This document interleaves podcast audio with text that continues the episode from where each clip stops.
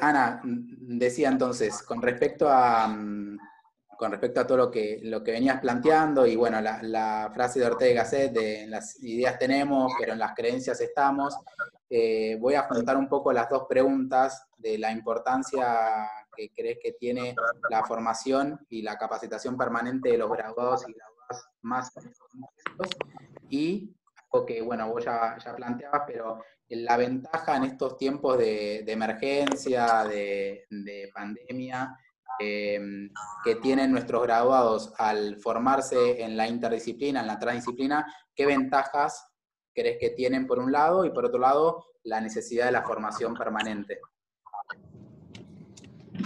Bueno, ustedes saben que este, más allá de la escalerita, de la escalerita que uno podría decirle eh, licenciado, maestría, doctorado, postdoctorado, etcétera, etcétera, como, como casi militar. Pero lo que uno no puede dejar de hacer eh, es seguir capacitándose.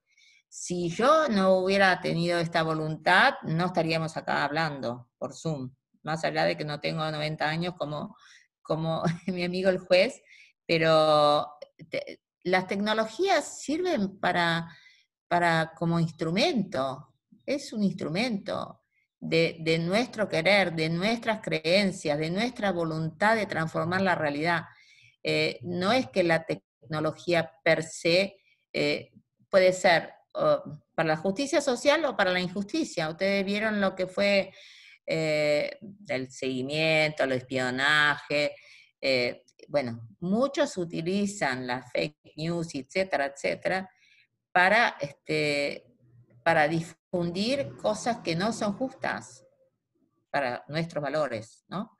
Entonces, la tecnología, eh, como decía, ya lo saben, porque se lo conté muchas veces, eh, el que inventó la retroalimentación, que escribió ese librito, que si lo, no lo leyeron, lo, lo tienen que leer, que es muy, muy cortito, el eh, Norbert Wiener, que se llama, que le dicen el padre de la cibernética, que inventó la, retroalimentación, eh, él que hizo, eh, hizo este libro porque, que se llama Dios y el Golem, Sociedad Anónima, porque lo primero que hicieron con su invento fue tirar la bomba atómica.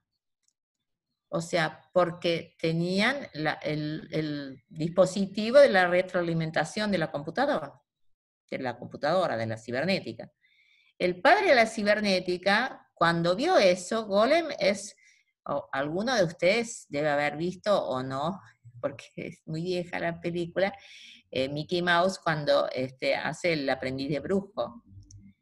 Y todos sabemos que la ciencia es un aprendiz de brujo.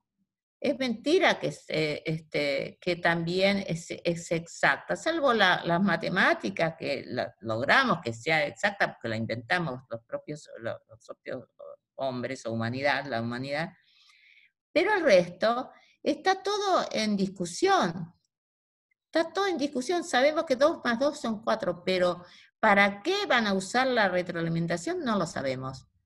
O sea, le dan poderes a ciertos, y, ustedes vieron que están en discusión de dónde salió el virus, que fue una manipulación biológica en algún momento, etc.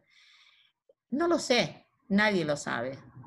Si hicieron algún invento, alguna cosa biológica en China o en vaya a saber dónde. Yo les recomiendo, ya que estamos hablando de la post-pandemia, eh, nosotros hicimos, con, supongo que algunos lo deben conocer, con Alcira Argumedo. ¿No las conocen? Nadie, bueno. Ah, sí, acá están diciendo, sí que sí. Bueno, Alcira Argumedo es de mi época un poco mayor, pero de mi época dábamos clases juntas. Y es este, muy latinoamericanista, etcétera. Bueno, venimos de la misma cepa. Pero hicimos un debate, abrimos un debate con la post-pandemia, que debate de qué vamos a poder hacer o no de mejor a nuestro país. Eh, ella hizo todo en investigación y su hijo sobre el tema del virus, pero insisto, o sea, la ciencia puede ser para bien o para mal, así de clarito, o sea, puede venir el virus y infectarnos a todos o puede tirarse la bomba atómica con un invento de como la retroalimentación de cibernética, así clarito. Entonces, no tenemos que hacer cientificismo. Nuestra universidad está para resolver problemas, o sea, es orientada hacia los problemas. Los campos son problemáticos. No tenemos ciencia cierta, como no tienen ciencia cierta ahora los médicos y ni nosotros sabemos, ni nosotros que nos especializamos en resolver problemas, pero ¿cómo este, resolveríamos esta, este problema de la peste, del virus? Pero bueno, eh, yo creo eso. Y creer, diría Scalabrini Ortiz, es la magia de la vida. ¿No? Bien. Tener fe. Y yo tengo fe en que todos ustedes y todas van a defender este modelo.